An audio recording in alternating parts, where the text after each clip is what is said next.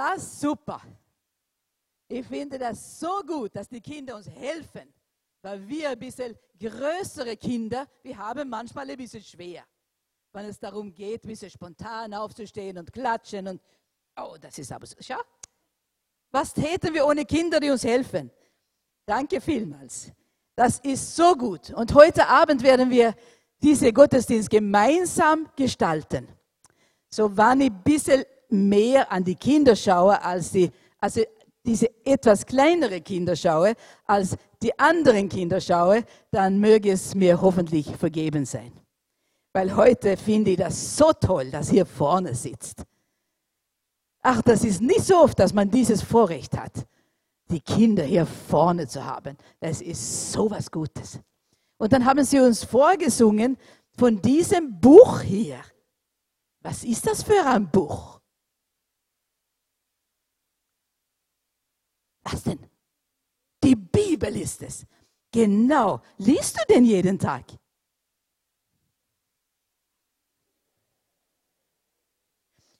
Es wurde ja gesagt hier. Das ist so ein gutes Buch. Das, das ist ein, der beste Krimi, den es gibt. Und das ist der beste, schöne über Prinzen und Prinzessinnen und, und Könige. Und es ist so gut. Weiß jemand, es gibt zwei Teile von diesem Buch. Weiß jemand von euch, wie die heißen?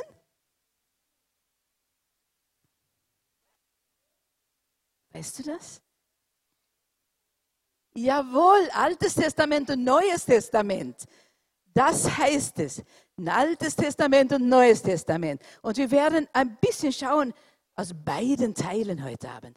Und dann schauen wir, weil ich habe hier auch irgendwas Komisches mit. Ich habe nicht gedacht, dass jemand das hier, vielleicht brauche ich das manchmal, aber das ist heute nicht gedacht. Sondern wir werden sehen, er hat uns auch etwas zu sagen heute. Bei mir darf ich es ja tun. Wir haben auch letzte Woche über christliche Elternschaft. Dann ging es um etwas ältere Kinder hier draußen, die auch Eltern sind.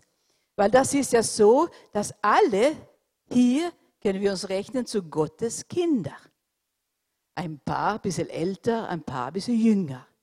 Aber auch wenn wir Kinder sind, können wir auch Eltern sein. Einige sind Eltern. Und das ging über christliche Elternschaft. Und in der Gemeinde gibt es der Kernfamilien, die kleineren Familien mit derselben Nachnamen meistens. Und dann gibt es die große Gemeindefamilie. Und ich hoffe, dass wir das wirklich sehen können heute Abend. Das gibt Kernfamilien und die große Gemeindefamilie. Und in der großen Familie in der Kernfamilie und in der großen Gemeindefamilie haben wir ein und derselben Vater. Der Vater im Himmel, der uns sehr, sehr liebt. Und dann ist es so, dass ein Vater muss uns manchmal auch ein bisschen was sagen. Manchmal tut er uns streichen und, und ist sehr, sehr, sagt uns, tut viel Liebes mit uns, aber manchmal muss er uns auch ein kleines bisschen zurechtweisen. Gehört beides dazu damit es niemandem wehtut oder nicht etwas nicht gut geht. Also wir werden schauen. Heute schauen wir zuerst ein Stück aus dem Alten Testament. Alten Testament, das ist das, der erste Teil von Bibel. Der ist ein bisschen dicker. Ja. Und die, das Neue Testament ist ein bisschen dünner. Und der Herr liebt dicke und dünne. Und so haben wir das schon hier schauen wir. Der erste, wir haben ein, wir haben zwei Versen aus, aus Alten Testament. Und ich sage euch das ein bisschen, weil nicht jeder kann lesen. So steht es, euer ganzes Leben lang sollt ihr und eure Nachkommen Ehrfurcht vor dem Herrn, eurem Gott haben. Ehrfurcht. Das heißt, dass wir einfach gewisse ähm, Ehrfurcht ist, wir müssen einfach Gott auch ehren. Wir müssen schauen, er ist unser bester Freund, aber er ist auch groß und mächtig und heilig. Und so sagt es hier ganz am Anfang dieses Buches.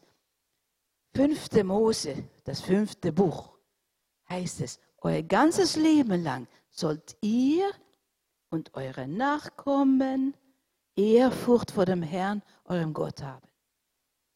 Und dann steht es, befolgt seine Ordnungen und Gebote. Hm, müssen wir das auch tun? Wie ist es draußen im Verkehr, Tabitha? Gibt es da Ordnungen? Gibt es nicht Ordnungen draußen, wenn Papa fährt? Muss er nicht manchmal Stopp? Ja, doch, gell. Ein Stopptafel oder, oder fährt er vielleicht nie? Stoppt er nicht? Doch. Hier kommt vieles hervor, was wir vielleicht nicht gewusst haben. Es gibt Ordnungen, es gibt Regeln im Verkehr. Das ist ganz normal. Und warum? Weil einige dumme Leute sitzen und bestimmen, dass es solche Gesetze sein sollen. Ist das der Grund? Nein, glaube ich auch nicht. Was ist dann der Grund? Warum gibt es solche Ordnungen? Müssen wir vielleicht jemand von den älteren Kindern hier fragen. Warum gibt es solche Ordnungen? Ja, weil es wenige Unfälle geben soll. Genau das ist es. Und darum hat Gott uns auch ein paar Regeln gegeben, damit es weniger Unfälle passieren. Weil Unfälle ist nichts Schönes, oder, Hanna? Nein, Unfälle sind nicht schön, weil da kommt die Rettung und dann weiß man nicht, was geschehen ist. Unfälle sind nicht schön. Und darum hat Gott uns hier ein paar Ordnungen gegeben, ein paar Regeln. Und die sollen wir halten, damit weniger Unfälle passieren. Befolgt seine Ordnungen und Gebote, die ihr von mir bekommt, sagt Gott durch Mose. Dann werdet ihr lange leben. Wow! Wenn wir das tun, kriegen wir auch eine Verheißung, ein Geschenk dann werden wir lange leben. Und dann ist es noch eine Bibelstelle aus Alten Testament, dieses dicke Buch. Bewahrt die Worte im Herzen, die ich euch heute sage. Im Herzen, nicht nur im Hirn. Nicht nur hier, dass wir sagen können, jawohl, ich habe auch die Bibel gelesen, fünfmal, aber man sieht nichts davon. Das ist keine Auswirkungen, keine Früchte. Wir sollen es bewahren im Herzen. Wir hören es durch die Ohren, wir sehen das mit unseren Augen, lesen das, aber dann sollen wir es bewahren in unseren Herzen. Prägt, das ist für die älteren Kinder, diese Art von Kindern, die auch Eltern sind. Prägt sie euren Kindern ein. Redet immer und überall davon. Ob ihr zu Hause oder unterwegs seid, ob ihr euch schlafen legt oder aufsteht. Immer. Immer. Dann schauen wir ein bisschen im Neuen Testament, was da sich was geändert hat. In Hebräer heißt es zwölf. Das ist im Neuen Testament, ein bisschen dieses schlankere Teil von unserer Bibel. Was finden wir da? Da wir nun so viele Zeugen des Glaubens um uns haben, lasst uns alles ablegen, was uns in dem Wettkampf hindert. Den, den wir begonnen haben, auch die Sünde, die uns immer wieder fesseln will. Ich will doch ein bisschen lügen. Warum muss ich immer die Wahrheit sagen?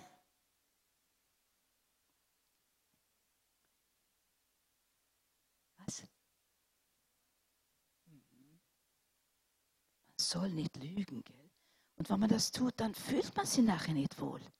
Man fühlt sich einfach nicht wohl.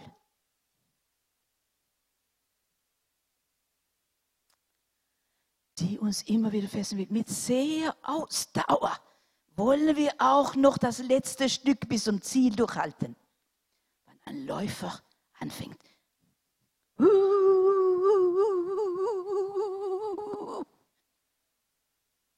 dann muss man laufen. Und vielleicht muss man eine ganze Runde und fünf Runden und zehn Runden und zwanzig Runden. Dann wird man müde. Aber dann gibt es vielleicht ein Geschenk nach den zwanzigsten Runden. Und dann hört man nicht auf.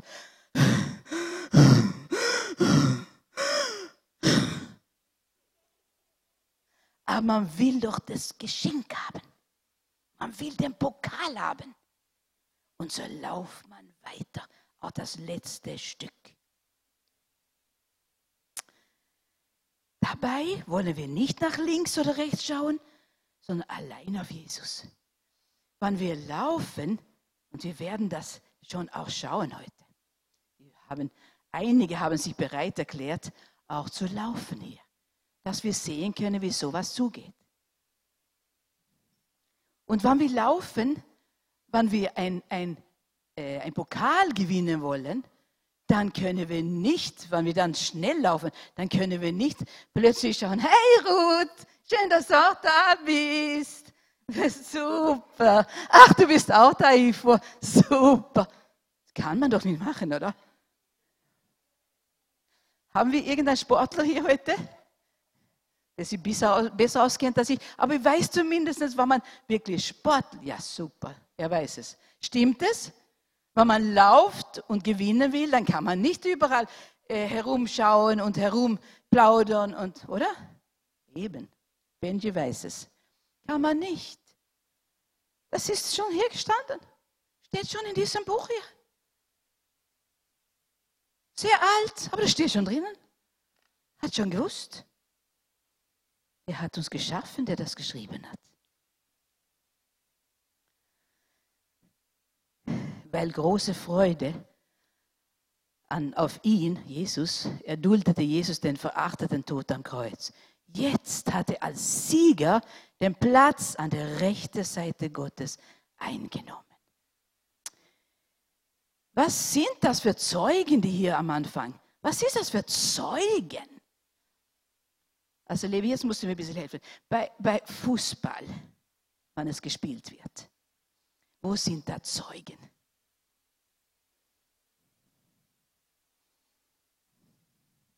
Zum Beispiel, die Mädel wissen das besser. Zuschauer.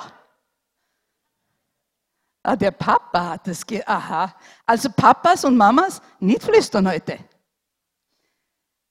Genau, die Zuschauer. Zum Beispiel ein Fußballplatz, dann gibt es Zuschauer, massenweise. Aber dann gibt es noch etwas. Die, die spielen, schauen Sie sie gar nicht an? Ja, aber die spielen und ich glaube, Zuschauer können, äh, in dem Sinne, Zeugen können auch Mitspieler sein. Und dann gibt es der Trainer. Und dann gibt es der Richter. Hm. Ja, aber Fußball auch. Mhm. Was? Videobeweis, genau ja. Das ist das Allermodernste. Wow. Ich bin nicht so gut, aber das habe ich auch mitgekriegt. Genau. Das gibt es. Zeugen. Zeugen. Und hier, und dann gibt es, hier, hier geht es um, um Zeugen des Glaubens. Was ist dann das für welche? Was sind das? Zuerst heißt die Engel. Engel schauen. Engel sind rund um uns und die bewachen uns. Die, die, die sorgen für uns. Die schauen, dass uns nichts passiert. Dass wir, wenn wir über die Straße, dass nicht, nicht ein Auto kommt. Die Engel, die sind Zeugen für das, was wir tun. Und die schauen. Aber die sind nicht schwarz und gruselig wie die Spuke und, und das sind sie nicht. Sondern Engel, die sind hell, die machen Licht in der Finsternis. Die helfen uns. Das ist diese Zeugen, von dem es hier gesprochen wird. Und dann gibt es auch die Menschen rund um uns, die schauen.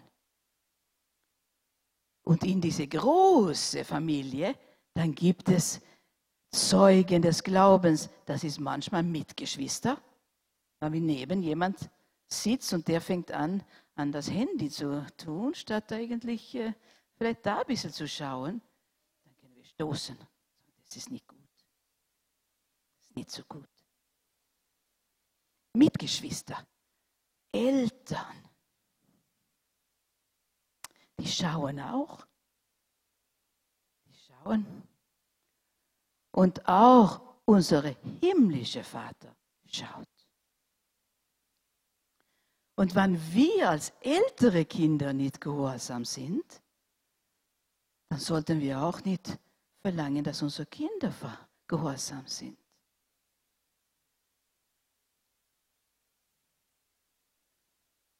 Eltern, dann gibt es Live-Gruppenleiter, die schauen auf ihre Gruppe und versuchen, so viel wie möglich, dass es ihnen gut geht. Man merkt, wenn jemand nicht da ist, dann vermisst man so jemand. Und dann betet man für so jemand. Und dann gibt es Jugendleiter, für die die bisschen so halbwüchsig sind. Und dann gibt es Teenie-Leiter, Kindergottesdienstleiter. Das ist alle diese Menschen rund um uns, die schauen, dass es uns gut geht. Eltern und Leiter in eine Gemeinde, in eine Gemeindefamilie.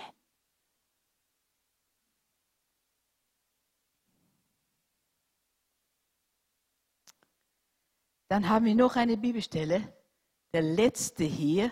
Und jetzt möchte ich die bitten, die ich früher gebeten habe, die mit dieser Sache hier etwas zu tun hat, auf ihre Plätze zu gehen. In 2. Timotheus 2,5 heißt es, ein Sportler kann einen Siegeskranz nur gewinnen, wenn er sich an die Wettkampfregeln hält. So, wenn wir sporten wollen und einen Siegespreis haben wollen, dann müssen wir gewisse Regeln halten. Und jetzt werden wir zuschauen, wann ein Stabübergabe stattfindet und wie das ist. Ein Staffellauf oder ein Stafettenlauf kann sie ein bisschen verschieden nennen. Und dann schauen wir und nachher schauen wir, falls wir vielleicht etwas sehen hier, schau ganz genau zu, falls sie das einen dem anderen gibt oder falls sie das fallen lassen oder falls sie plötzlich Mama schauen und, und Hallo oder falls sie wirklich laufen, dass sie ans Ziel kommen. Und Onkel Gerhard hier, hier ist der Erste. Ja.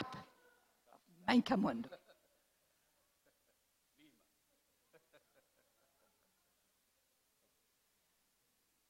Also? Also, schau ganz genau gut zu. Jetzt machen wir einen Stafettenlauf. Achtung! Fertig! Los!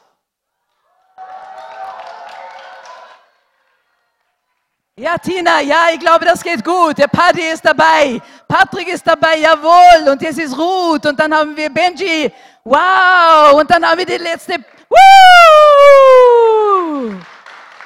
Super haben sie das gemacht.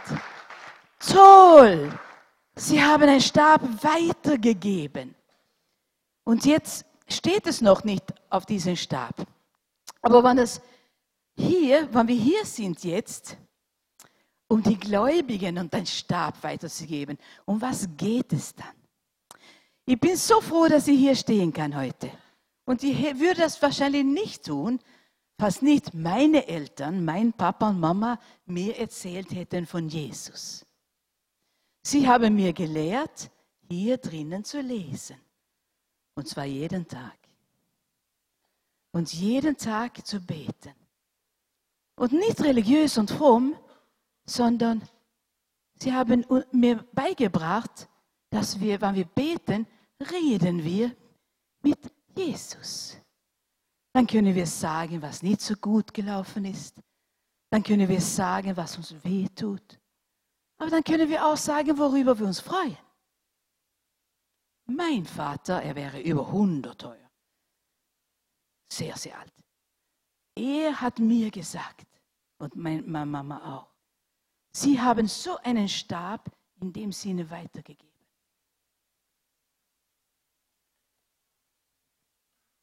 Ich habe es weitergegeben an meine Tochter. Gerhard und ich, wir haben das weitergegeben an unsere Kinder. Darum lesen sie, darum beten sie. Nicht als fromm, nicht nur, weil es irgendwie sein muss, sondern weil sie das gemerkt haben, oh, dieser Vater, er kümmert sich um uns. Wir wollen ihn, ihn sagen, wenn etwas gut gewesen ist. Dann freut er sich, unser Papa im Himmel. Und dann, wenn es irgendwo weh tut, dann sagen wir ihn auch. Und jetzt sagt sie das weiter zu ihre drei Kinder. Das ist, was es ist. Ein Stab übergeben von einer Generation in die nächste. Und auf diese könnte stehen, wir werden das bald sehen. Zuerst schauen wir, wie schaut der Siegespreis aus. Ist es, zahlt es sich aus, so zu laufen? Die haben wirklich das Zeug reingelegt. Sie haben sich wirklich bemüht. Alle sechs. Und wir haben überlegt, was wir in zweiter Runde auch tun sollen mit ein anderes. Aber wir haben, wir waren nicht ganz sicher, was alle dann nachher nur gesprochen hätten, von wem gewonnen hat und wer verlor, verloren hat. Wir haben gesagt, das ist vielleicht besser nicht. Aber wie schaut der Siegespreis aus?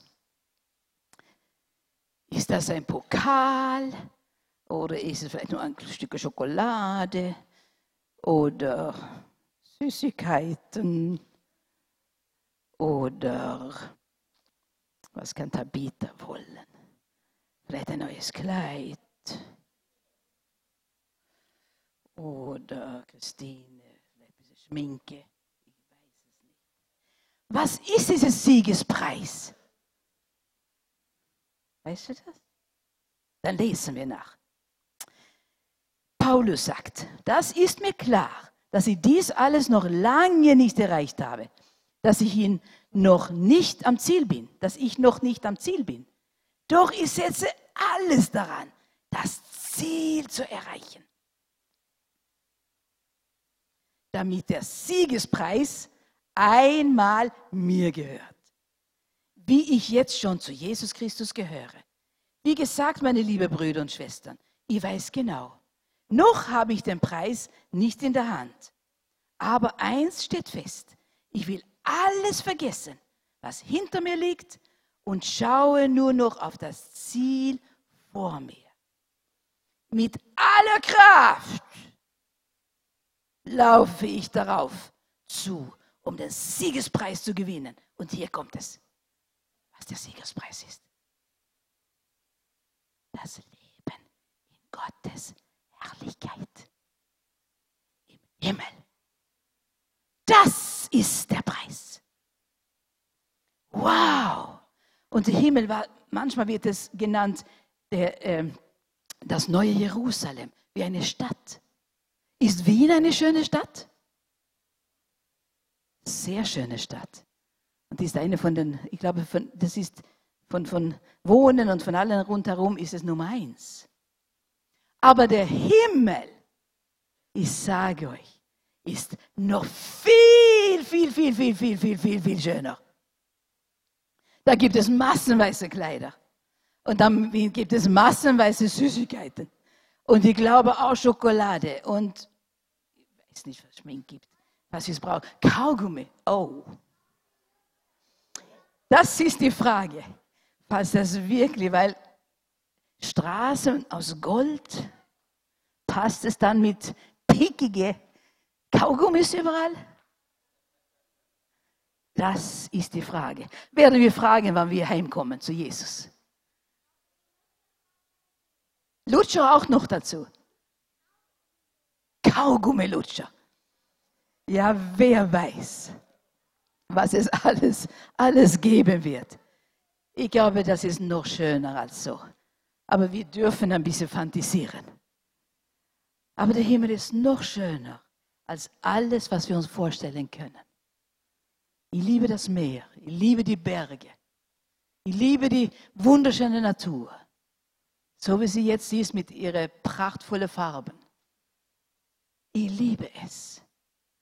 Aber dieses Buch hier sagt, das wird noch besser, noch schöner, noch viel schöner. Und wisst ihr noch was? Niemand in dieser Stadt, Jerusalem genannt wird, ist mehr krank. Niemand. Kein einziger. Und niemand ist hungrig. Nicht ein einziger. Und niemand ist böse. Oh, ich glaube, dieser Himmel wird wunderbar sein.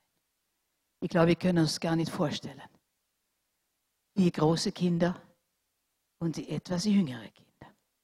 Wir können uns nicht vorstellen. Erzählst du deine Kinder vom Himmel? Erzählst du, dass es wert ist, zu laufen, zu kämpfen, um diesen Preis zu kriegen?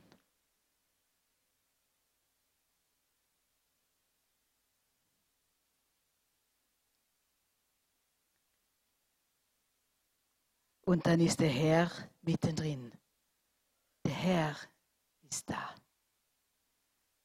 Und es strahlt um ihn. Brauchen wahrscheinlich kein Licht mehr.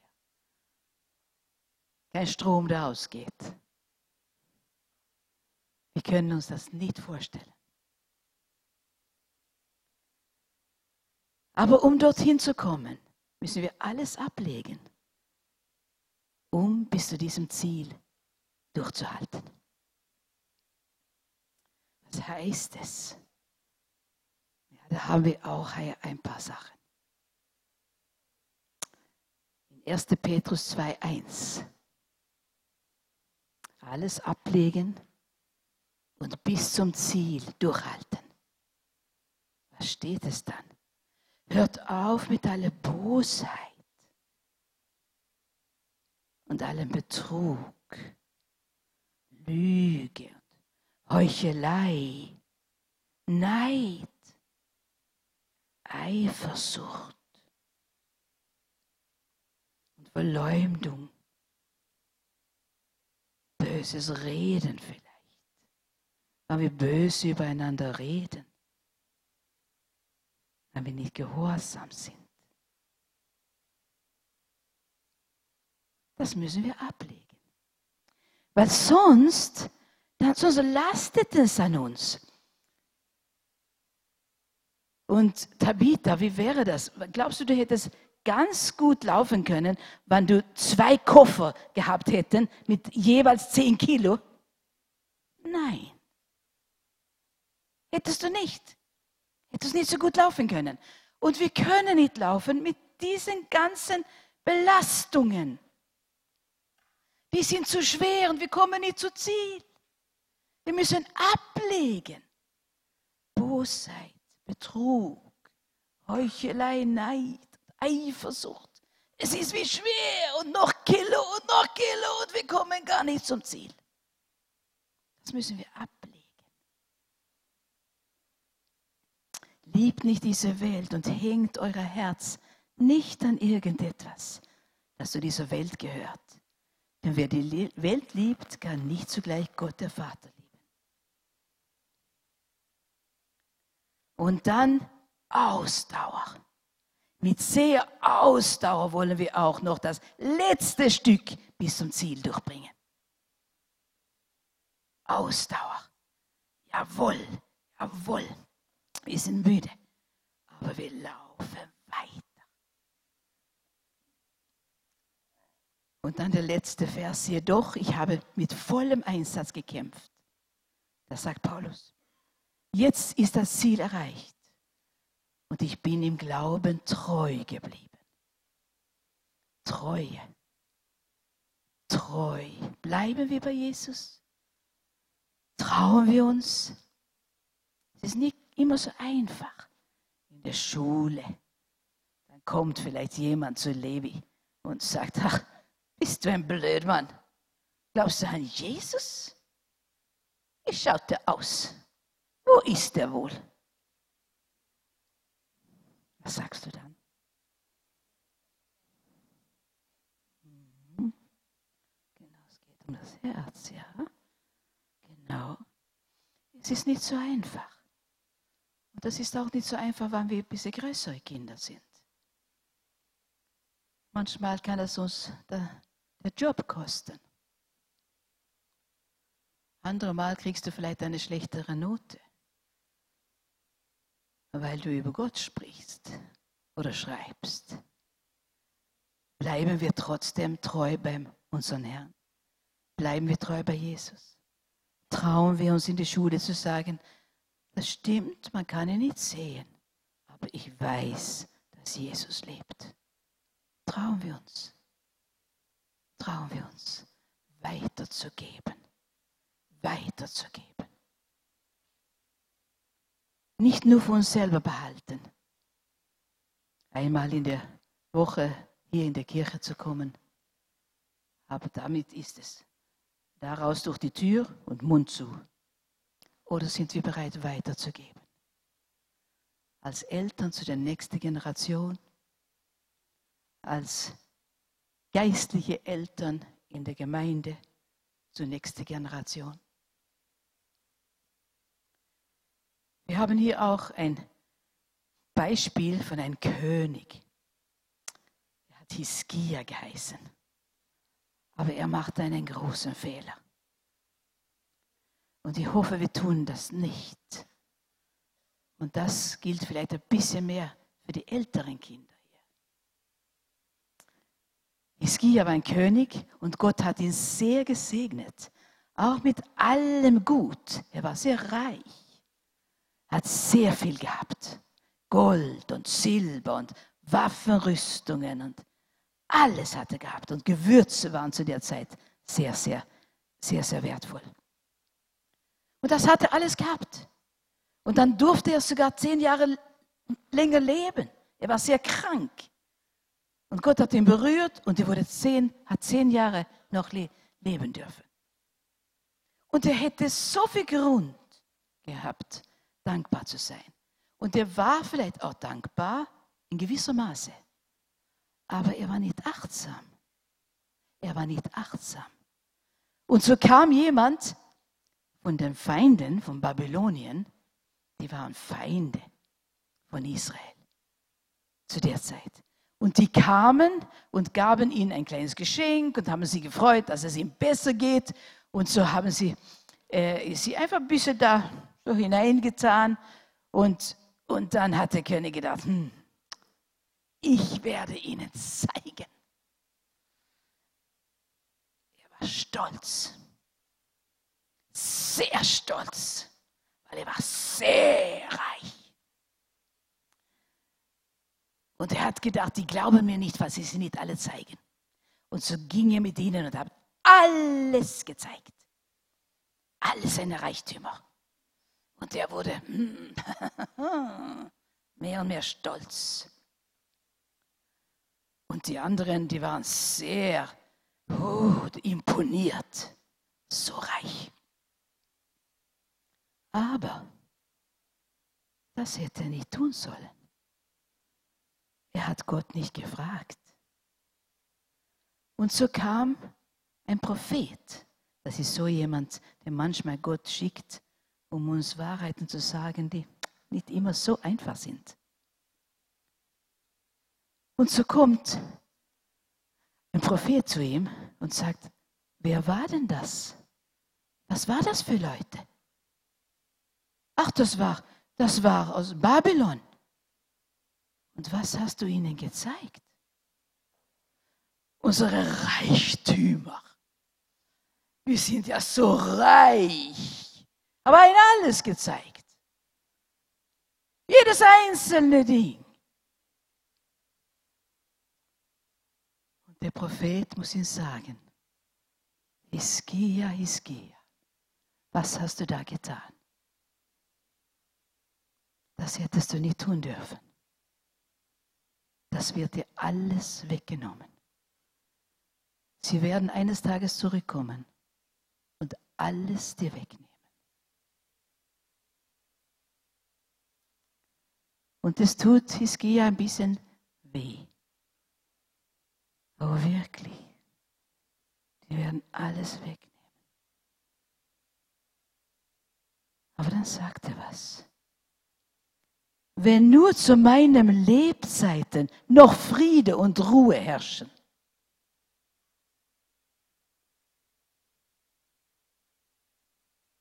Er hat nur an sich selber gedacht.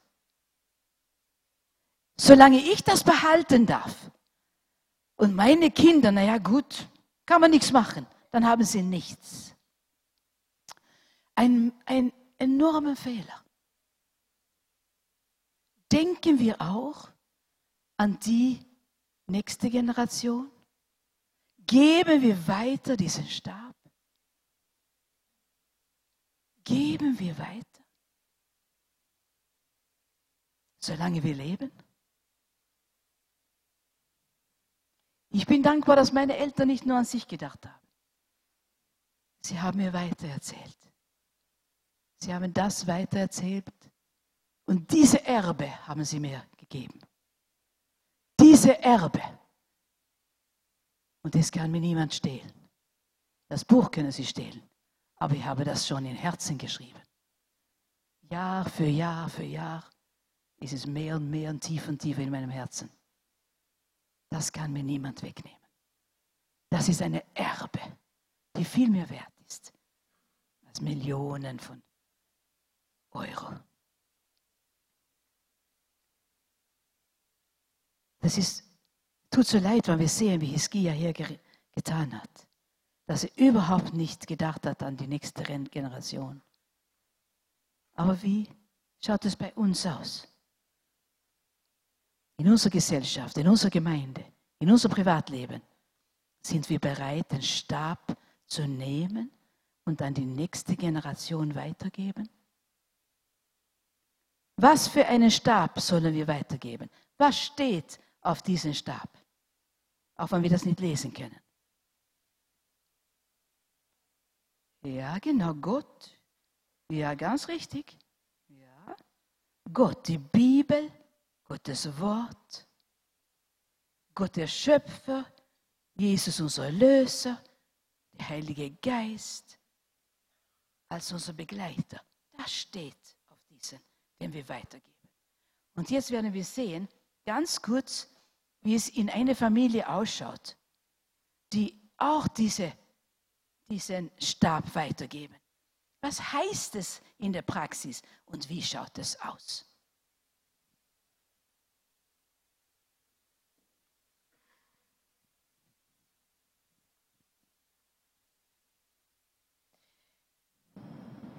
Um 7 Uhr in der Früh. Ungefähr. Plus, minus, paar Minuten. Ja, das gehört auch dazu. Also sehr authentisch sind wir heute. Nicht alle haben immer Lust. Okay, heute ist der 27. Oktober. Heute lesen wir aus unserem Andachtsbuch und da heißt Vergeben heißt es. Da steht ein Vers aus dem Epheserbrief 4, Vers 32. Seid aber untereinander freundlich hm, und herzlich uh, und vergebt einer dem anderen, wie auch Gott euch vergeben hat in Christus. Ui, da haben wir aber was vor heute. Bist du schon einmal so böse geworden, dass du einfach nur schreien möchtest?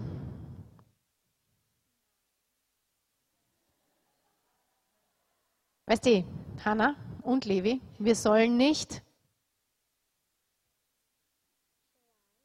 lügen. Nochmal, seid ihr schon einmal so böse gewesen, dass ihr nur schreien wolltet? Genau. Das war ehrlich. Ja, und wir hören es auch täglich in unserem Haus. Wenn deine Schwester deine Zeichnungen, die du gerade den ganzen Nachmittag über gemalt hast, zerstört. Gell, Hanna? Oder dein kleiner Bruder dein absolutes Lieblingsspielzeug kaputt macht. Na gut, kleinen Bruder haben wir jetzt nicht, aber kleine Schwester, das passt sehr gut. Dann passiert das ganz schnell, dass wir sehr, sehr böse werden. Oder, Levi? Aber Gott möchte, dass wir unseren Brüdern und Schwestern vergeben. Und unseren Freunden. Und unseren Eltern. Ja. Uns müsst ihr auch manchmal vergeben. Ja. Auch wenn sie uns mal böse machen. Gell? Ja. Aber wisst ihr was? Gott vergibt uns jedes einzelne Mal, wenn wir was falsch machen. Wir müssen ihn nur darum bitten. Und er möchte, dass wir genau das Gleiche bei anderen auch machen. Also das nächste Mal, wenn du richtig böse wirst auf jemanden, was soll man dann machen? Rausgehen und schreien? Nein. Nein. Was soll man dann machen? Vergeben. Uh, ist das leicht? Ja. Naja, jetzt würde ich mal sagen, wir bleiben authentisch und das ist immer wieder sehr harte Arbeit.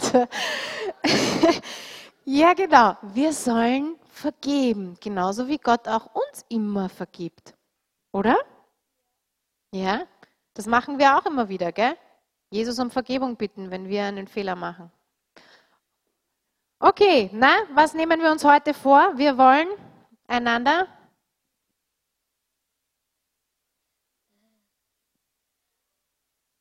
Vergeben. Vergeben, genau, unter anderem. Und freundlich sein und lieb sein zueinander. So, dann beten wir jetzt und bitten wir Jesus, dass er uns dabei hilft. Hanna, fängst du an?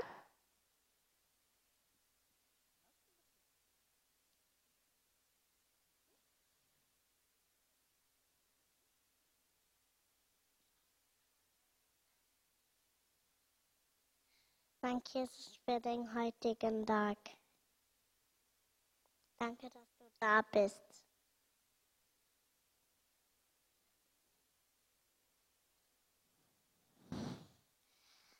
Danke, dass du uns so viel Kraft geschenkt hast. Und dass wir uns vergib, vergib und bitten.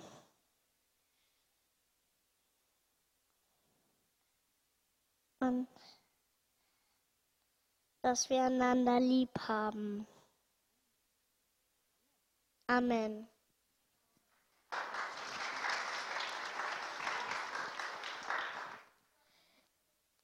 Danke, Jesus, dass ähm, wir so, ähm, wenn wir was falsch machen, äh, zu dir ähm, vergeben und wenn wir sehr viele Sünden machen, dann können wir dir einfach ähm, vergeben für unsere Sünde, was wir getan haben. Amen.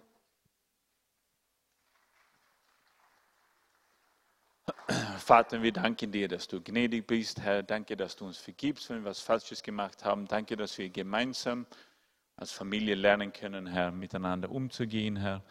Danke, dass du da bist. Danke, dass du mit uns gehst. Danke, dass du dich um uns kümmerst und weiterführst. Amen.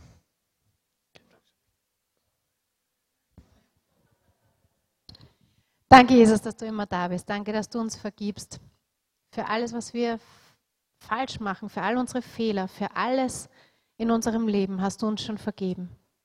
Ich möchte danken, dass wir jeden Tag wieder zu dir kommen dürfen. Dass du uns vergibst und vergibst und jeden Tag vergibst und wieder vergibst. Danke, dass du so gnädig und barmherzig bist. Und ich bitte dich, Heiliger Geist, hilf uns zu lernen, einander zu vergeben, einander lieb zu haben, freundlich sein, zu sein zueinander und barmherzig miteinander zu sein. Bitte, Jesus, hilf uns dabei. Amen. Das war ein kleiner Ausschnitt von unserem Tag um 7 Uhr. Dürfen wir fragen, vielleicht, wie lange Zeit ungefähr in der Früh gebraucht ihr? Äh, 15 bis 20 Minuten, kann man sagen. Also manchmal ein bisschen mehr, manchmal ein bisschen weniger, aber ungefähr 15 Minuten auf jeden Fall. War das so in deiner Familie auch, wo du aufgewachsen bist? Da war es länger.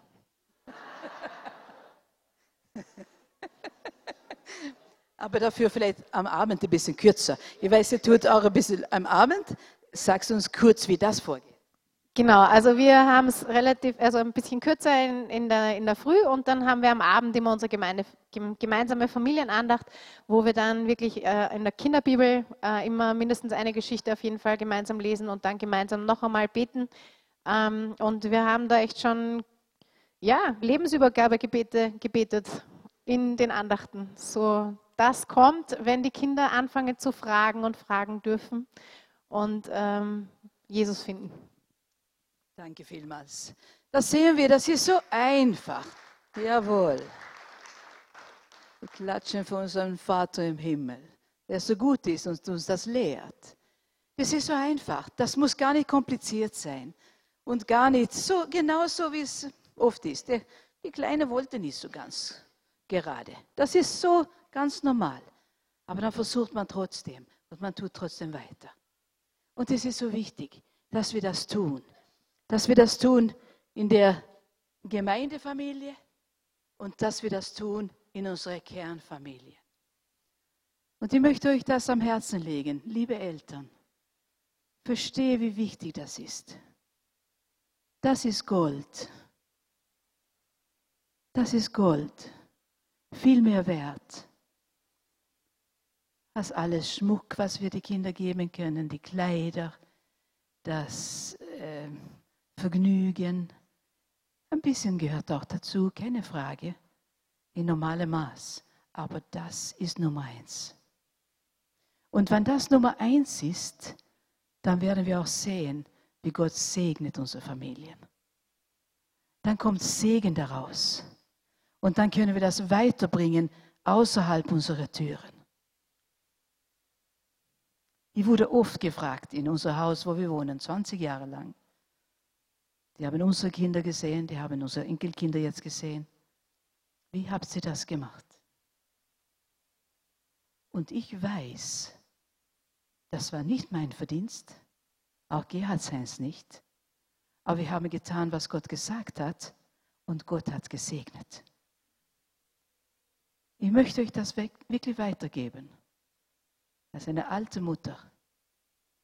Gib, gib, gib das Gold weiter. Und ihr werdet das zurückbekommen. Und viel Segen darauf. Das war das Wort Gottes und das Gebet. Und dann, wie, wie schauen alle Dinge in unserer Welt aus? Das müssen wir auch unsere Kinder weitergeben. Wie schaut es aus durch die Augen Gottes? Und dann vielleicht die pfingstlich-charismatische Erbe. Was heißt es? Ich weiß, was es heißt in unserer Familie. Und ich hoffe, das heißt es in eurer Familie auch. Levi hat oft Ohrenweh. Und wenn er Ohrenweh hat, dann machen wir, was wir finden, so natürlich. Wir legen die Hände auf ihn und beten für ihn. Das ist das pfingstliche Erbe. Das, was übernatürlich ist, ist nicht unnatürlich, sondern wir nehmen das Übernatürliche und machen es natürlich. Wir legen die Hände aufeinander. Und ich weiß, dass die Hanna manchmal das tut mit Levi. Stimmt es? Ja, ich weiß es. Und es ist nicht kompliziert, es ist nicht schwierig. Lehre eure Kinder das. Das ist so einfach. Das ist so einfach. Und Gott hat gesagt, Kranken werden sie die Hände auflegen und sie werden sich wohlbefinden. Das sind ein bisschen verschiedene Übersetzungen. Tu das. Bete füreinander auch in der Familie, dass es natürlich wird, dass wir das tun, was hier steht. Nicht nur hören, und sagen, ja, irgendwo in unserer Gemeinde machen wir das aus. Äh, wenn Philipp kommt, dann, dann, dann glauben wir daran. Das tun wir. Und wir freuen uns auch, wenn er kommt. Aber lass es auch natürlich daheim werden. Tu das. Gott hat verheißen. Und du kannst es haben und erleben. Und die Kinder werden sie merken. Ich weiß nicht, wie oft wir gebetet haben. Manchmal war das etwas, was die Kinder gerne haben wollten. Und wir haben das Geld nicht gehabt. Und dann haben wir uns zusammengesetzt. Und dann haben wir gesagt, wenn Gott das will, dann werden wir das kriegen. Und hat der Herr gehört oder nicht? Maria, du kannst antworten. Ja. Er hat gehört und er hat immer gegeben, was wir gebraucht haben. Zusammen beten, zusammen erleben diese Dinge. Dann haben wir hier Dinge, die der Staatsübergeber immer in Erinnerung haben sollte. Und das können Sie selber lesen. Und dann springen wir das über. Weil ihr habt den Stafett so gut gemacht, das haben wir alle gesehen. Niemand hatte den Stab verloren, niemand ist stehen geblieben und hat sich ein, eventuell ein Eis gekauft, niemand hat irgendwas getan, niemand hatte andere gedroschen mit dem ihr seid richtig gelaufen. Und das ist, was in diese, in diese Passage steht. Wir gehen rüber zu den letzten hier, vorletzten. Wie, man, wie macht man die Übergabe? Wie? Wie macht man? Erstens, sei ein Beispiel, sei ein Vorbild.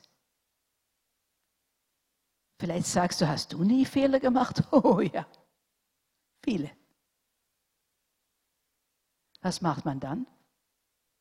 Als Eltern habe ich mich manchmal bei meinen Kindern entschuldigen müssen. Ich kann nicht verlangen, dass sie sich entschuldigen, wenn ich das nicht tue, wenn ich einen Fehler mache. Und ich habe viele Fehler gemacht. Aber wir haben gelernt, miteinander, wann wir Fehler tun, müssen wir uns beugen darunter. Und dasselbe ist mit unserem himmlischen Vater. Er weiß es. Und wenn da Fehler passiert sind, dann ist es so einfach. Wir haben das daheim gelernt, uns zu entschuldigen, um Vergebung zu bitten. Und das tue ich bei meinem himmlischen Vater genauso.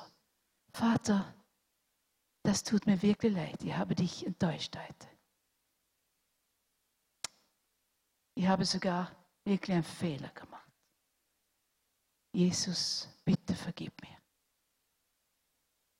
Und er vergibt. Aber wo lernen wir das? Zu Hause. Sei ein Beispiel. Was du sagst und was du tust, müssen übereinstimmen. Falls du nicht selber lebst, wie du sagst, wird der Stab nicht genommen. Er wird zu Boden fallen. Wir müssen auch leben selber, was wir sagen, als Vorbilder. Zweitens, baue Beziehungen. Nimm Zeit für die nächste Generation. Ich bin so froh, wir haben so viele Beispiele hier. Und wir haben jemand, der Andrea heißt, sitzt da. da. Ich habe sie nicht um Erlaubnis gebeten. Ich hoffe, sie vergibt mir, falls, falls es etwas ist, was sie. Aber ich finde das Beispiel so gut. Sie hat einfach empfunden, sie arbeitet vollzeitig, ist alleinstehend und merkte, dass es einfach nicht ganz geschafft dann mit, mit ihr Kind. Und was hat sie gemacht? Nur geschimpft und ge, ge, ja, dummes Zeug geredet? Nein, ich habe noch nie gehört, dass diese Frau geklagt hat. Nie. Was hat sie getan? Sie hat gebeten um Reduzierung von ihren Arbeitsstunden von 40 auf 30. Hat sie weniger verdient? Selbstverständlich. Was hat sie dann gemacht? Ist sie gekommen in unsere Live-Gruppe und hat gebeten, dass wir ein bisschen sammeln, damit sie ihre Miete zahlen kann? Nein. Sie hat sich eine kleinere Wohnung gesucht. Jetzt hat sie mehr Zeit über für ihre Tochter, schafft ihr Leben besser und schafft auch ihre Ausgaben. War das in Ordnung, Andrea? Danke. Ich finde, das ist so gute Beispiele. Baue Beziehungen. Sie baut Beziehung mit ihrer Tochter. Sie will Zeit nehmen für sie.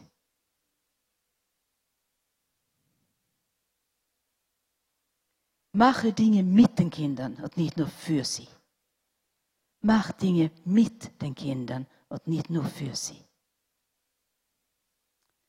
Drittens, kenne die Wahrheit, die du weitergeben sollst. Und was ist es für Wahrheit? Jesus ist der Weg, die Wahrheit und das Leben. Erzähl weiter an biologische und geistliche Kinder was du mit Jesus erlebt hast, wie oft er dir geholfen hat und wie gnädig und treu er gewesen ist. Erzähle weiter. Erzähle als Eltern weiter. Erzähle deine Kinder, wie treu Gott gewesen ist. Wie er dir geholfen hat. Erzähle weiter. Und zu geistliche Kinder genauso.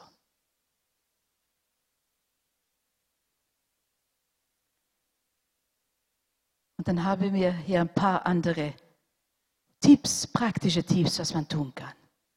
Wie können wir den Stab weitergeben? Hänge eine Pinnwand im Kinderzimmer auf und befestige darauf Bibelverse, Zeichnungen, Bastelarbeiten von Kindergottesdienst. Tu das darauf, dass die Kinder sehen das am Montag auch. Am Sonntag, Montag, Dienstag, Mittwoch, Donnerstag. Und dann kommen sie heim von der Schule, sind ein bisschen traurig. Und dann sagst du, gehen wir und schauen auf dein Pinnwand. Kannst du dich erinnern an, die, an, der, an der Bibelvers von, Sonntag, von Samstag?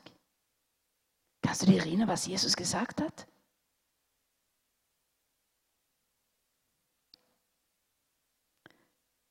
Hängen auch Bilder von Weltmission.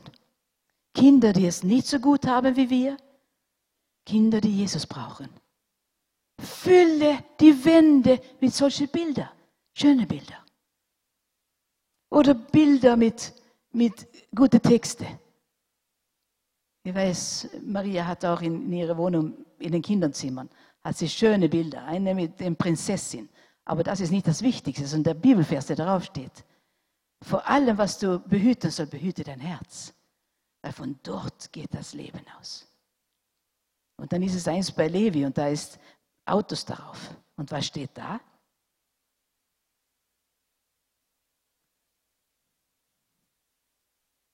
Weißt du es? Blicke stets nach vor und ähm, richte deine Augen auf was, das, was vor dir liegt. Wähle den geraden Weg und halte dich unbedingt unbeirrbar daran fest. Weiche nicht von diesem Weg ab und folge nicht dem Bösen. So einfach kann das sein. Schöne Bilder. Schöne Bilder. Aber mit einem guten Text dazu. Das prägt sie ein. Das, was wir sehen jeden Tag, das prägt sich ein. Sehe Bilder von Gemeindeevents, Kinderlager. Tu das hin. Fotos, tu das hin, dass sie sehen können. Und dann zu Geburtstag vielleicht, falls Sie ein, ein Polster, neues wünschen. Mach ein Kopfpolster mit einem Bibeltext. Das kann man ziemlich leicht heutzutage machen bei Copyshop. Oder wenn Sie christliche Linder, äh, Kinder christliche Kinder-CDs mit Geschichten oder Musik. Das ist gute Geschenke für Weihnachten, gute Geschenke für Geburtstag. Denken wir daran.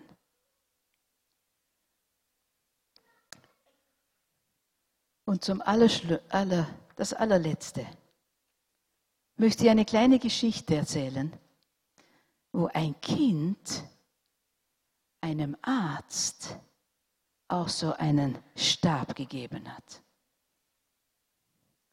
Auch Kinder können einen Stab weitergeben und sogar manchmal einen Erwachsenen.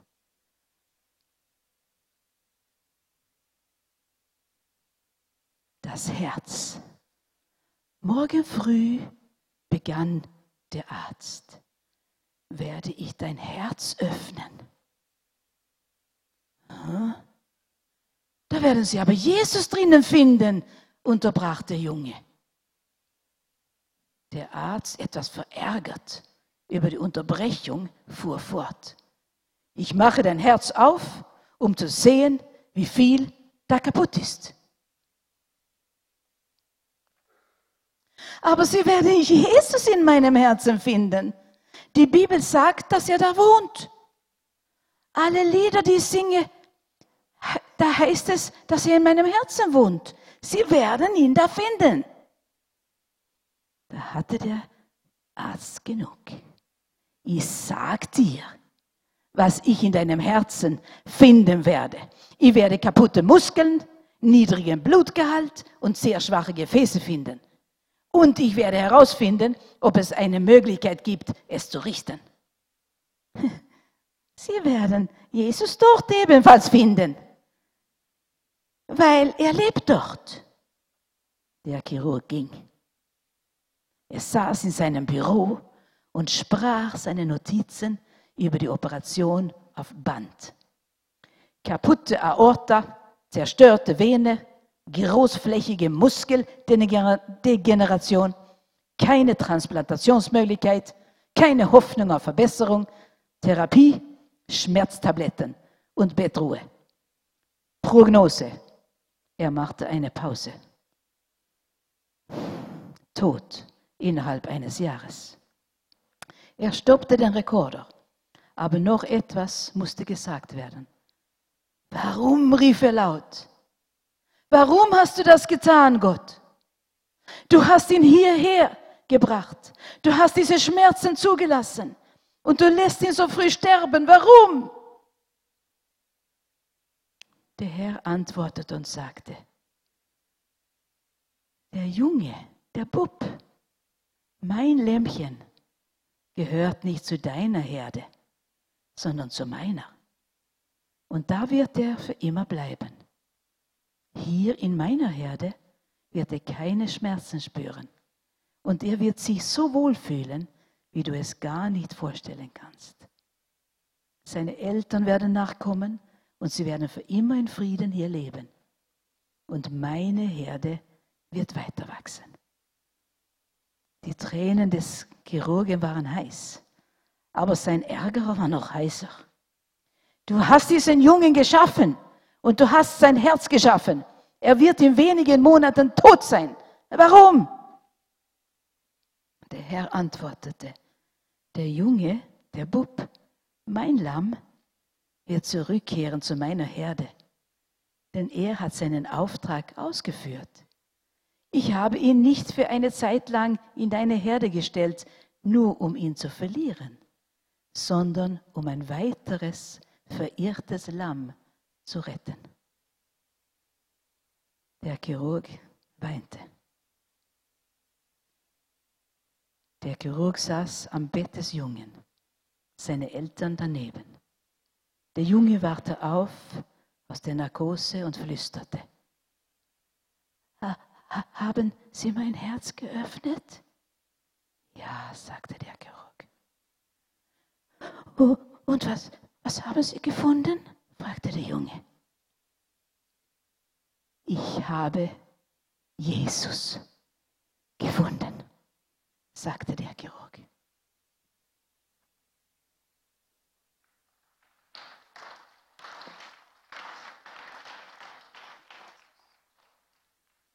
Können wir aufstehen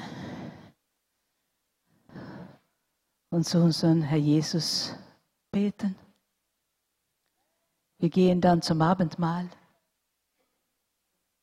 Und was es etwas ist in deinem Herzen, was nicht in Ordnung ist, machen wir, wie wir immer gemacht haben. Bitten wir Papa um Vergebung. bitten wir, dass unser Herzen reinigt. Dass man wirklich sie geöffnet werden, dass Jesus gesehen wird. Und auch sonst in unserem Leben, dass Jesus durch unser Leben gesehen wird. Du kannst Jesus um Vergebung bitten, während wir beten. Mache alles in Ordnung mit deinem himmlischen Vater, damit du Abendmahl nehmen kannst und weißt, du bist sein Kind. Und dein Herz ist rein. Herr Jesus, ich danke dir, dass wir groß und klein mit dir gehen dürfen. Jesus, danke, dass es wirklich so ist, dass du unser Herzen reinigst, wenn wir darum bitten. Herr, du bist gestorben und dein Blut ist geflossen, damit unsere Sünde, unsere Schuld gereinigt werden kann, damit wir frei werden und reines Herzen haben, damit wir eines Tages das Ziel erreichen können, den Himmel. Dieses wunderbare Land, das du einfach getan hast für uns worauf wir warten können. Und bis dahin hilfst du uns hier auf Erden. Du gehst mit uns. Du leitest uns, du führst uns. Danke, Herr Jesus, dass du hier gewesen bist und immer noch bist. Was noch jemand dir finden muss heute Abend. Danke, dass du da bist. Ich preise deinen Namen. Amen.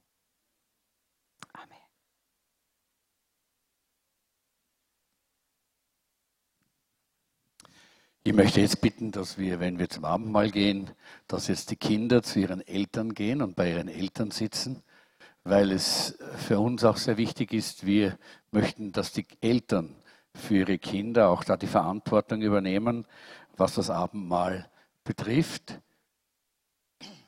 Wir werden jetzt gleich mal zum Abendmahl, ins Abendmahl gehen. Das Lobpreisteam darf nach vorne kommen. Danke vielmals. Ich habe heute ein Video äh, bekommen über die äh, Social Media, kriegt man oftmals was zugesandt. Äh, und ich habe mir das angeschaut und es hat mich sehr bewegt und ich habe gedacht, das passt so gut zum Abendmahl heute. Da war ein Pastor und dieser Pastor hat äh, mit einem Molekularbiologen gesprochen. Äh, und äh, der hat ihn gefragt und er hat gesagt, was wirst du jetzt tun, wenn du nach Hause gehst? Und er hat gesagt, ich werde predigen. Und er hat gesagt, worüber wirst du predigen? Und er hat gesagt, ich werde predigen über Gottes Herrlichkeit im Körper des Menschen. Und dann hat dieser Molekularbiologe gesagt zu, äh, zum, äh, zu diesem Pastor, du musst über Laminine predigen. Und der hat gesagt, was sind Laminine? Ich weiß nicht, wer von euch hat schon was gehört von Lamininen? Die wenigsten, einige, ein, ein zwei Leute, ja, die, die auf der Uni sind wahrscheinlich, ja. Du musst über Laminine predigen. Äh, und äh, denn die halten den ganzen Körper, die halten das ganze Universum zusammen. Und äh, der Pastor hat sich gedacht, was ist das jetzt? Was sind diese Laminine? Und er hat sich das aufschreiben lassen, noch das Wort, äh, und ist nach Hause gegangen, hat sich zum Computer gesetzt, so wie ich das heute dann auch gemacht habe, und hat dieses Wort eingegeben äh, und unter Laminine äh, und äh, wie er dann äh, dies, das Resultat gesehen hat, war er total überwältigt. Das ist, was die Welt zusammenhält. Und ich möchte dieses Bild sehen. Das sind Laminine. Es ist etwas, was in der Form eines Kreuzes in unserem Körper existiert. Und er war ganz überwältigt davon und ich habe mir gedacht, das passt heute so gut zum Abendmahl. Wir denken an das Kreuz, an das, was Jesus getan hat am Kreuz für uns. Und hier haben wir etwas, was wir eigentlich gar nicht sehen und oft gar nicht wissen. Und wir zweifeln so oft daran, dass Gott unser Leben zusammenhält. Wenn es so ausschaut, als wenn es auseinanderbricht. Aber es sind diese Laminine in unserem Körper, und du kannst das nächste Bild auch zeigen, die so auch, so schaut es aus, auch im, äh, unter dem, äh, unter dem äh, Elektronenmikroskop. Diese Laminine, das sind einfach äh, Hauptproteinkomponenten, die so wichtig sind für uns und die unser, unser, unser Leben zusammenhalten. Und das Kreuz von Golgatha ist eigentlich hier abgebildet worden. Gott hat das so gemacht, dass das Kreuz abgebildet wird hier in dieser Form, um uns zu zeigen, was das Zentrale und das Wichtigste ist für uns. Das Zentrale und das Wichtigste ist nicht all das, was ringsherum ist, sondern es ist immer das Kreuz von Golgatha. Das Kreuz von Golgatha hat diese Welt und dieses Universum verändert. Dort hat Jesus Christus die Macht des Bösen zerstört. Dort hat Jesus der Schlange, dem Satan, den Kopf zertreten und deshalb feiern wir nicht Halloween. Denn die Mächte der Finsternis sind besiegt. Und wir wollen ihnen keinen Ruhm und keine Ehre geben. Sie sind besiegt am Kreuz von Golgatha. Und dieses Kreuz ist es, das unser Leben zusammenhält. Und so wie diese Laminine, wie sie heißen, Laminine, ein interessantes Wort, aber wir sollen uns das vielleicht doch auch einmal merken. Denn geh mal zum Computer und schau dir all diese Bilder an. Überall das Kreuz. Und immer siehst du das Kreuz. Es ist das Kreuz. Es ist Jesus selber und seine Macht und seine Kraft, die uns erhält und uns zusammenhält und die ganze Welt zusammenhält. Es ist Jesus und seine Macht und seine Kraft. Und in 1. Korinther Kapitel 1, Vers 18, ich möchte bitten, dass die, die jetzt beim Abendmahl dienen, nach vorne kommen, sind einige angesprochen worden oder ist das heute, die Gabi ist heute nicht hier, dann ist vergessen worden, dann danke Johannes, Tina, danke. Pastor Martin, bist du so lieb? In 1. Korinther 1, Vers 18, da heißt es, die Botschaft vom Kreuz und die menschliche Weisheit, dass Jesus Christus am Kreuz für uns starb, muss freilich all denen, die verloren gehen, unsinnig erscheinen. Können wir es nochmal haben, die Laminine?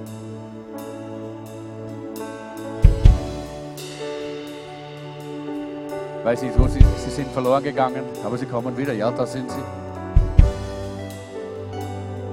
Hier ist Wissenschaft, die uns dieses Zeichen des Kreuzes zeigt. Das sind nicht dumme religiöse Menschen, die keine Ahnung haben von den Realitäten. Das ist die Wissenschaft, die uns zeigt, was die Welt zusammenhängt. Die Wissenschaft, die uns zeigt, was das Zentrum und das Zentrale ist, nämlich Gott selber und seine Kraft und seine Macht. Und deshalb wird auch das Kreuz von Golgatha für Menschen zwar unsinnig erscheinen, aber, sagt er, die wir gerettet werden, erfahren gerade durch diese Botschaft vom Kreuz die ganze Macht Gottes. Halleluja. Und heute an diesem, in diesem Gottesdienst wollen wir uns öffnen für diese Kraft, für diese Macht Gottes, für diese Kraft Gottes, die unter uns wird. Ich glaube, wir haben gespürt in dieser einfachen Botschaft der Stabübergabe heute, wie wichtig das ist, dass diese Kraft auch weiterfließt. Dass wir nicht nur Theologie, dass wir nicht nur Religion weitergeben an die nächste Generation, sondern Kraft und Kraftwirkungen, die ausgehen vom Kreuz von Golgatha und die in unserem Leben etwas bewirken und dann durch uns auch im Leben der anderen. Und der Apostel Paulus sagt in 1. Korinther 2, Vers 2, ich wollte von nichts anderem sprechen als von Jesus Christus und seinem Tod am Kreuz. Vom Kreuz. Und das ist mir heute so ein Anliegen, dass wenn wir heute das Abendmahl nehmen und wir wissen, dass diese Elemente ein Bild sind für den Tod Jesu am Kreuz, für seinen Leib, den er für uns gegeben hat, für sein Blut, das er für uns vergossen hat. Und es ist dieses Kreuz, es ist dieses Kreuz von Golgatha, einfach, rau, verachtet, das aber abgebildet ist in jedem einzelnen Menschen durch diese, durch diese äh, äh, mikrobiologische äh, ich würde sagen, Zeichnung Gottes, die Gott in uns hineingelegt hat. Das Kreuz von Golgatha ist unsere Hoffnung. Das Kreuz ist deine Hoffnung. Und wenn du hier bist und du kennst Jesus noch nicht, dann ist das jetzt dein Moment. Das Kreuz von Golgatha ist eine Einladung. Gott streckt seine Hände aus zu dir. Und während wir jetzt das Abendmahl hier vorbereiten, wenn wir das Brot brechen, dann möchte ich dich einladen, dass du dich selber prüfst, ob du wirklich eine persönliche Beziehung zu Jesus hast. Und wenn du das nicht hast, dann sagt die Bibel, dass du zu ihm kommen kannst, denn Jesus wird dich nicht hinausstoßen. Und wie viele Jesus Christus aufnehmen in ihr Herz, denen gibt er die Macht, Gottes Kinder zu werden. Denen, die an seinen Namen glauben. Also tu das heute an diesem Abend. Lass den Abend nicht verstreichen, ohne dass du zum Kreuz gekommen bist mit deinem Leben und gesagt hast, Herr Jesus, ich brauche dich. Komm in mein Leben. Denn es ist seine Kraft, die dein Leben sowieso zusammenhält. Aber du brauchst auch die Vergebung, damit dein Herz, damit dein, dein, dein ewiges Leben zusammengebunden ist. Mit ihm in alle Ewigkeit.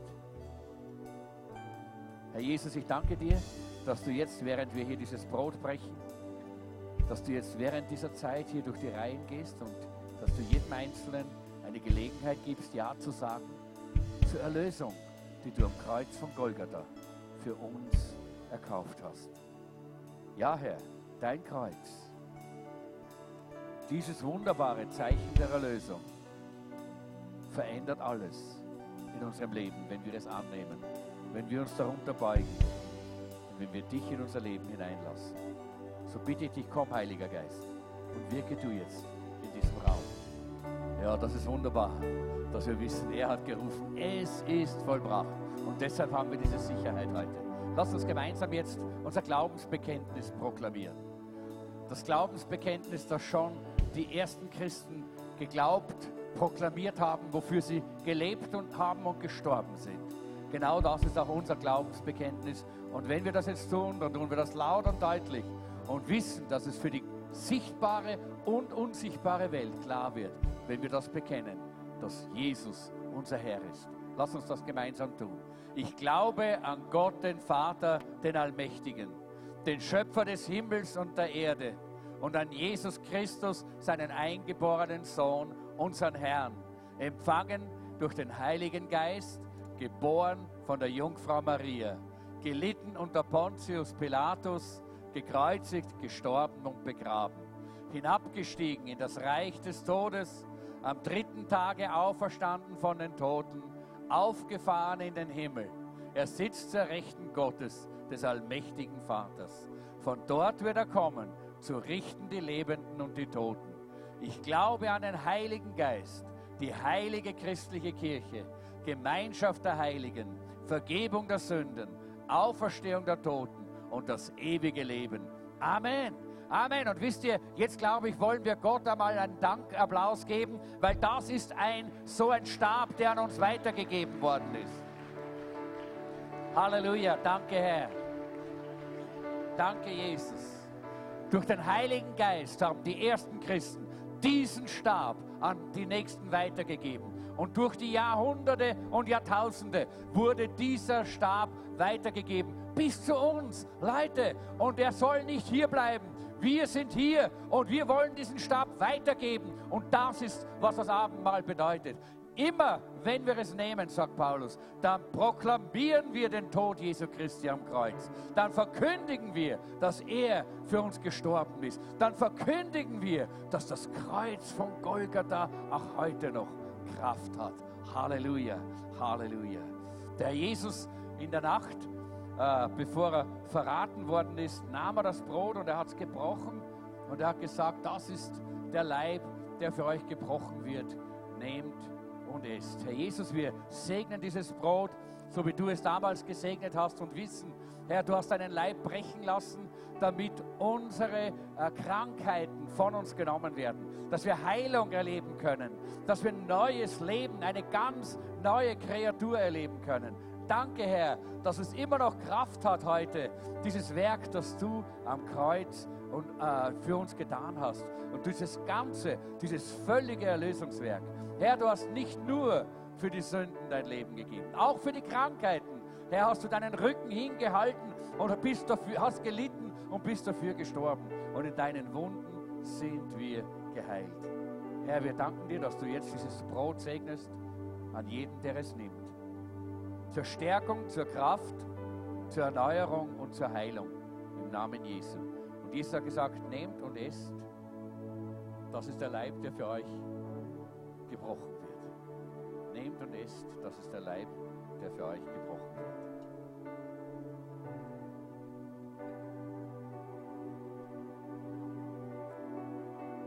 In derselben Weise sagt uns der Apostel Paulus, nahm Jesus dann den Kelch oder den Becher nach dem Mahl. Und er dankte und er sprach, das ist der Kelch des neuen Bundes, das ist das Blut, das für euch vergossen wird. Und wir alle wissen, was das bedeutet. Die Bibel sagt es so klar, es gibt keine Vergebung von Sünden, außer durch Blutvergießen. Und Gott wollte nicht, dass dein und mein Blut vergossen wird. Er hat das Blut seines Sohnes vergossen. Was für eine Liebe. Was für eine Liebe. Lass uns daran denken, wenn wir dieses Abendmahl nehmen, wie groß die Liebe Gottes zu uns war, dass er seinen Sohn gegeben hat. Wer von uns würde seinen Sohn opfern für jemanden anderen oder seine Tochter? Er hat es getan aus Liebe. Und diese Liebe ist bis zu uns durchgedrungen und in unser Leben hineingeflossen. Und auch das ist wieder eine Herausforderung, wenn wir das Abendmahl nehmen und zum Kreuz kommen und sagen, danke Vater für diese, dieses Erlösungswerk am Kreuz. Dann wollen wir auch hinausgehen und den Menschen diese Liebe weitergeben, die er uns gegeben hat. Herr, ich danke dir, dass du bis zum letzten Tropfen treu warst. Alles hast du gegeben. Dein ganzes Blut hast du vergossen, damit jede einzelne Sünde in unserem Leben getilgt und weggewaschen und gereinigt werden kann. Was für eine Liebe, Vater, hast du uns gezeigt. Vater, was für eine Liebe hast du uns gezeigt, dass du deinen Sohn für uns geopfert hast. Wir verstehen es nicht, immer noch nicht. Herr, ich verstehe es immer noch nicht, aber ich bin dir so unendlich dankbar. In alle Ewigkeit werde ich dich preisen, werde ich dich lieben, werde ich dir danken, werde ich dich erheben. Und Herr, so wollen wir als deine Gemeinde heute vor dir stehen und sagen, danke Vater für dieses ungeheure, wunderbare Liebesopfer. Danke Jesus für das Blut, das du vergossen hast an unserer Stadt. Und dass wir gereinigt, befreit und geheiligt sein dürfen durch dieses Blut. Wir segnen jetzt diese Becher im Namen Jesu und wir nehmen ihn in dem Bewusstsein, dass du dadurch unser Leben gereinigt hast. Und wir gehen hinaus, Herr, und verkündigen, was du getan hast, was wir erlebt haben und erzählen es den Menschen. Dein Kreuz, dein Blut hat immer noch Macht im Namen Jesu. Und Jesus hat gesagt, das ist der Kelch des neuen Bundes, das Blut, das für euch vergossen wird. Nehmt, trinkt alle daraus.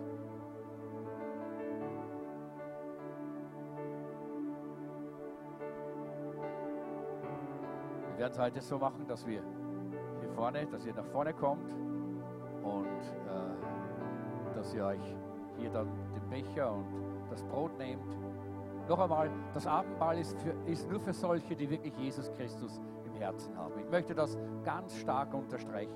Der Apostel Paulus sagt, wenn, man, wenn wir Jesus nicht im Herzen haben, dann ist es besser, wir tun es nicht, weil es dann kein Segen für uns ist. Im Gegenteil, es wird der Segen Gottes von unserem Leben verschwinden. Deshalb, wenn du Jesus noch nicht im Herzen hast, nimm ihn jetzt auf. Jetzt, jetzt kannst du sagen, Jesus, bitte komm, komm in mein Herz. Nimm mein Leben in deine Hand. Das kannst du jetzt in diesem Augenblick. So einfach ist es, zu Jesus zu kommen.